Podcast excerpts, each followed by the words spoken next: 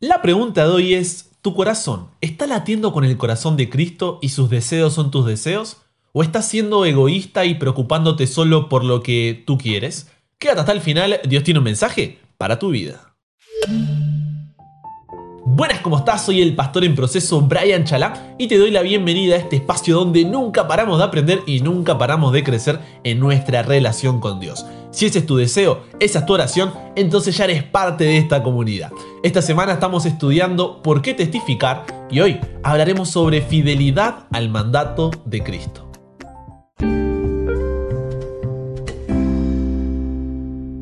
Comenzamos como siempre nuestro programa orando y el día de hoy Sara Rivas desde Panamá pide en oración por Damaria Domínguez. A ella le diagnosticaron un tumor en la cabeza, nos cuenta, y ella está escuchando todos los días los audios y dice que le ayudan a estar más tranquila y a seguir adelante.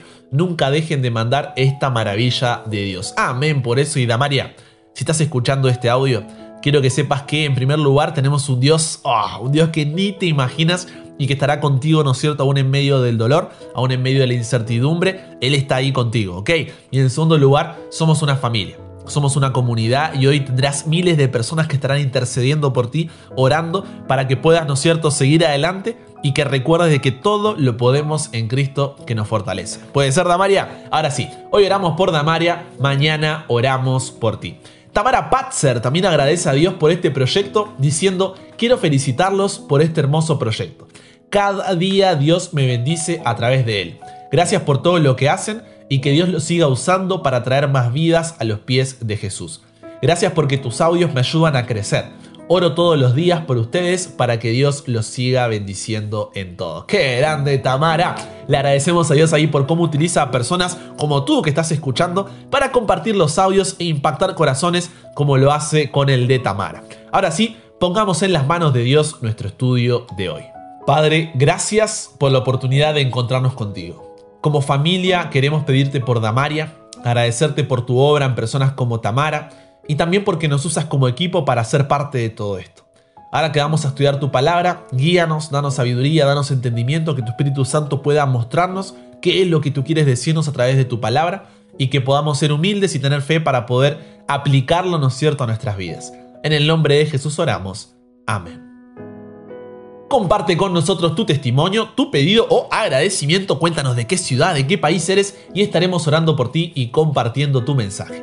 Ahora, recordemos el versículo para memorizar de esta semana que se encuentra en Primera de Timoteo, capítulo 2, versículos 3 y 4 y ya nos metemos con el estudio de hoy.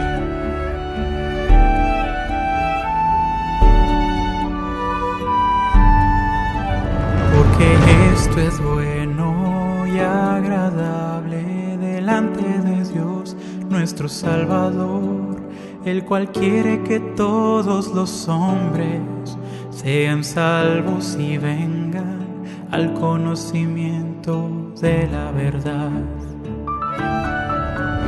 Porque esto es bueno y agradable delante de Dios nuestro Salvador, el cual quiere que todos los hombres sean salvos y vengan al conocimiento de la verdad de la verdad,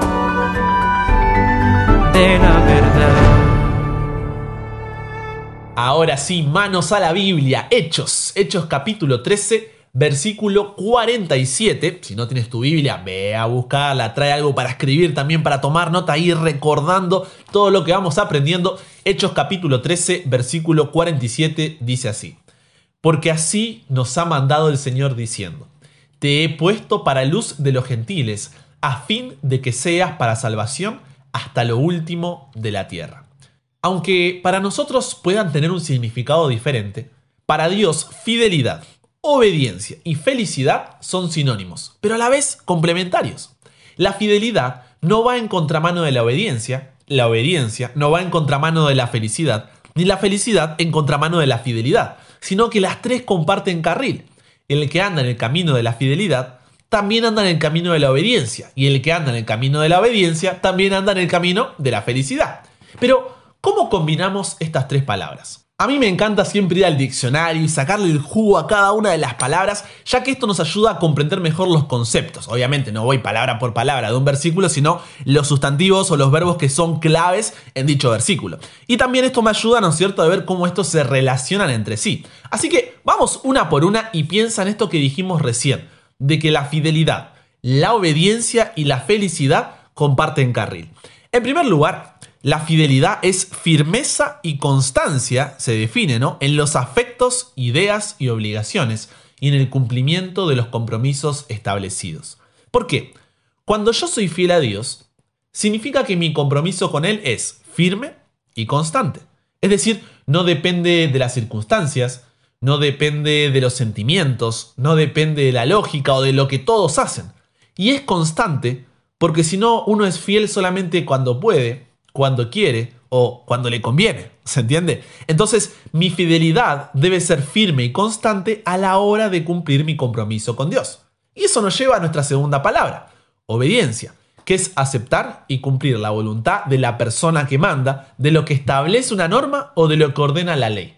Por lo que si ahí combinamos, hacemos un licuado entre las dos, decimos que somos fieles al ser firmes y constantes en nuestra obediencia a la voluntad de Dios. ¿Me va siguiendo? Pero, ¿para qué debemos hacer esto? ¿O por qué debemos hacer esto? Porque esto nos lleva a nuestra última palabra, felicidad, que es una persona que se siente plenamente satisfecha. Somos fieles al ser firmes y constantes en nuestra obediencia a la voluntad de Dios y como consecuencia de esto, somos felices porque nos sentimos plenamente satisfechos. Ahora, debes entender que la felicidad no es algo que esperamos alcanzar. Fíjate que no dije que la fidelidad y la obediencia comparten carril para llegar a la felicidad, sino que la fidelidad, la obediencia y la felicidad comparten el mismo carril y cuando venga Jesús se prolongarán por toda la eternidad. ¿Qué significa esto? Muchas veces pensamos que tenemos que siempre pasarla mal, que estar sufriendo, que ir contra la corriente a toda costa, atravesar dolor, angustia, incertidumbre, para llegar a la felicidad cuando Cristo venga cuando esto no es completamente así. Hemos cultivado una mentalidad de tengo que aguantarme todo en esta tierra, privarme de un montón de cosas con tal de disfrutar del premio al final. Cuando eso no es lo que Dios quiere para tu vida. Eso no es lo que Dios quiere para mi vida. Dios quiere que mientras caminas en fidelidad y en obediencia, seas feliz y comiences a disfrutar del reino de los cielos. Porque el reino de los cielos no solo es un lugar hacia donde vamos, sino también es una perspectiva con la cual caminamos. ¡Eh! Voy de nuevo. El reino de los cielos no solo es un lugar a donde vamos, es una perspectiva con la cual caminamos. Nos da un sentido de pertenencia, de identidad, de propósito que nos diferencia. Por eso Hebreos 11, cuando nos habla ahí de la galería de la fe de todos estos héroes, dice que ellos fueron un ejemplo de fidelidad, de obediencia. ¿Por qué? Porque sabían que esta no era su patria, que ellos eran del reino de los cielos. Por eso te repito, el reino de los cielos no solo es un lugar hacia donde vamos, es una perspectiva con la cual caminamos. Pero el camino del reino de los cielos es ser firmes y constantes en nuestra obediencia a la voluntad de Dios y como consecuencia de eso ya podemos empezar a ser felices, a sentirnos plenamente satisfechos. ¿Por qué? Porque Jesús está en nuestro barco aún en medio de la tormenta. La pregunta que surge ahora es, ¿Y cuál es esa voluntad de Dios entonces, Brian? Primera de Timoteo 2, versículos 3 y 4, nuestro versículo de memoria, nos dice que la voluntad de Dios es que todos seamos salvos y conozcamos la verdad. Segunda de Pedro 3.9 lo dejan claro también al decir que el Señor no retarda su promesa, según algunos ahí la tienen por tardanza, sino que es paciente para con nosotros, no queriendo que ninguno perezca, sino que todos procedan al arrepentimiento. Y déjame decirte algo que quizás comprendimos mal toda la vida. No somos nosotros los que esperamos a Dios solamente, sino que es Dios el que nos está esperando a nosotros. ¿Lo pensaste desde esa perspectiva alguna vez? Por eso segunda de Pedro 3:15 dice que la paciencia de nuestro Señor es para salvación. Dios está esperando que entiendas que el conocimiento de la verdad y tu salvación debe ser el propósito sobre el cual todo en tu vida gire. ¿Por qué? Porque fuiste creado, fuiste creada para eso. Por eso ahora no estás completamente satisfecho. Por eso ahora no estás completamente satisfecha. Porque no fuimos creados para esta vida. Por eso no soportas más cargar con esa enfermedad. Por eso no entiendes por qué no pudiste tener una familia que te valore y te ame como mereces. Por eso la muerte te llena de dolor. Por eso la situación que estamos pasando te llena de incertidumbre, ansiedad, depresión. Por eso te angustian las injusticias, porque nos fuimos diseñados para esto. Es por eso que Dios quiere venir y acabar con todas estas consecuencias del pecado. El problema, ¿sabes cuál es el problema? Es que nosotros nos acomodamos. Nos terminamos conformando, pensando que, bueno, esto es todo lo que hay para nosotros.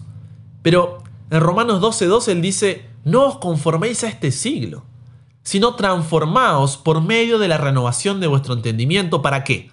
Para que comprobéis cuál sea la buena voluntad de Dios, agradable y perfecta. Ya no vivan, quiere decir esto, ¿no es cierto? Como vive todo el mundo. Cambien, dejen que Dios transforme su manera de ser, que Dios transforme su manera de pensar. Así podrán ver que la voluntad de Dios es lo mejor. Solamente ahí podremos saber cuál es la voluntad de Dios y vivir una vida siguiendo la voluntad de Dios. Y la voluntad de Dios es que conozcas la verdad, que te arrepientas, que cambies de dirección y que estés con Él por el resto de la eternidad.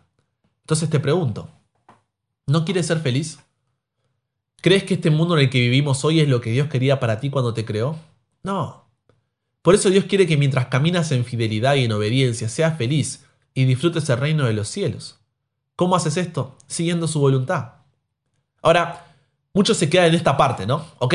Voy a seguir la voluntad de Dios, voy a estudiar su palabra, voy a orar, voy a hacerlo mi prioridad, el Espíritu Santo producirá mí amor, gozo, paz y demás, así conoceré la verdad y seré salvo. Pero la voluntad de Dios no está completa ahí. En el texto clave que leímos al comienzo, Pablo hace suyas las palabras de Isaías, y en Hechos 13:47 dice que Dios le dice, ¿no? Te he puesto para luz de los gentiles, a fin de que seas salvación, para salvación, hasta lo último de la tierra. ¿Qué es lo que nos encontramos aquí? Que parte de la voluntad de Dios es que tú seas luz, que tú seas salvación hasta lo último de la tierra. Ah, no, pero eso ya no nos gusta tanto. Es una opción, es una recomendación, una sugerencia, pero no es para todos. Ah, ah.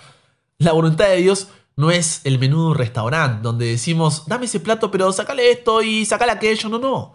La voluntad de Dios es un solo plato y hay que comerlo entero. Y la misión es parte de esa voluntad de Dios. Compartir a Jesús es parte de la voluntad de Dios. Y no es un consejo, no es una sugerencia, no es una opción, es un mandato de Dios. Y nuestro deber es ser fieles, es decir, ser firmes es ser constantes en la obediencia de este mandato. No porque Dios sea un dictador que quiere obligarnos a hacer cosas sin sentido solo para subirse el ego, sino porque por medio de esto nosotros seremos más felices. Por eso en el programa anterior decíamos, ¿no? Dios podría haber alcanzado su objetivo de salvar a los pecadores sin tu ayuda y sin mi ayuda. Pero para que podamos desarrollar un carácter como el de Cristo, debemos participar en su obra, con el fin de entrar en su gozo, el gozo de ver almas redimidas para su sacrificio. ¿Por qué? Porque crecemos a medida que compartimos con otros lo que Cristo ha hecho en nuestra propia vida. Para la iglesia, descuidar o, minimizar el mandato de Cristo es fallar en el propósito de, de su existencia prácticamente y perder su llamado profético en el mundo. Pero, hey, este llamado no es solo a nivel institución no es un llamado a nivel organización, sino que es un llamado a nivel personal. Tenemos que dejar de pensar que la misión es una obra de la iglesia en su conjunto que hay que dejarle eso a los que hacen ahí acción misionera, a los instructores bíblicos, al pastor, a los maestros, no. La iglesia no es una organización, es un organismo, porque la iglesia somos nosotros, eres tú y soy yo.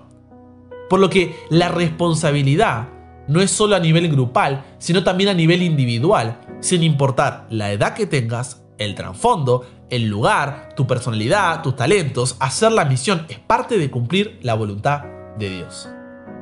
Todo discípulo debe ser un misionero, todo discípulo nace siendo un misionero. Dejemos solamente de consumir, dejemos solamente de ser estanques, seamos canales de bendición para los que nos rodean. No porque yo lo diga, sino porque es un mandato de Dios para tu felicidad. La lealtad a Cristo requiere un compromiso de hacer su voluntad, requiere obediencia a sus mandamientos. Resulta en un corazón que late con el corazón de Cristo para salvar a los perdidos. y da prioridad a las cosas que Él prioriza.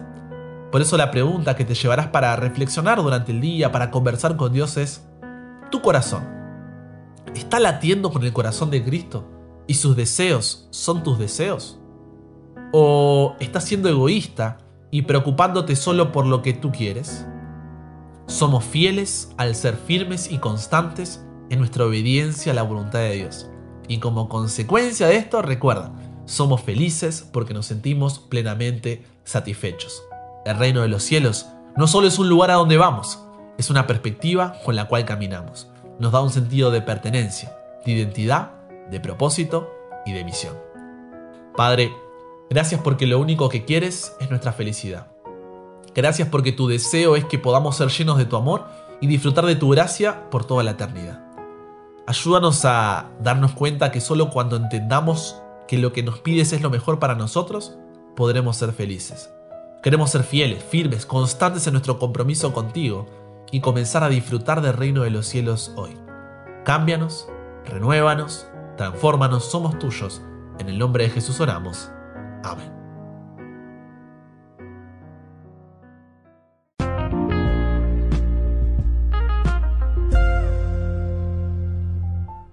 Antes del desafío de hoy, ese desafío que hacemos cada día. No te olvides de seguirme en Instagram como arroba chalabrian para enterarte cuando salen nuevos contenidos, además de estos audios. Suscríbete a mi canal de YouTube, Brian Chalá, activa las notificaciones porque allí encontrarás no solamente todos estos eh, audios, todos estos programas, sino que también si vas un poco para atrás encontrarás diferentes series de temas que serán de bendición para tu vida, lo mismo en Spotify. En cualquiera de los dos como Brian Chalá. Ahora sí, yo ya hice mi parte y es hora de hacer la tuya. Y el desafío de hoy es, préstame tus oídos, ¿eh? primer lugar, analiza tu corazón. ¿Cuál está siendo tu prioridad? ¿Tu voluntad está siendo la voluntad de Dios? ¿Tu corazón está latiendo al ritmo de Dios? Ahora, si tu respuesta es no, pregúntate ¿por qué? ¿Qué es lo que me hace ir por un camino diferente? Y luego reflexiona, ¿no? ¿Este camino que estoy tomando es mejor que el que Dios me ofrece? Y a partir de eso, ora y pídele a Dios que te ayude a entender que no hay nada ni nadie más valioso que el reino de los cielos. Con eso dicho, te mando un abrazo grande y si Dios quiere, solamente si Dios quiere, nos encontramos mañana y recuerda, nunca pares de aprender, nunca pares de crecer.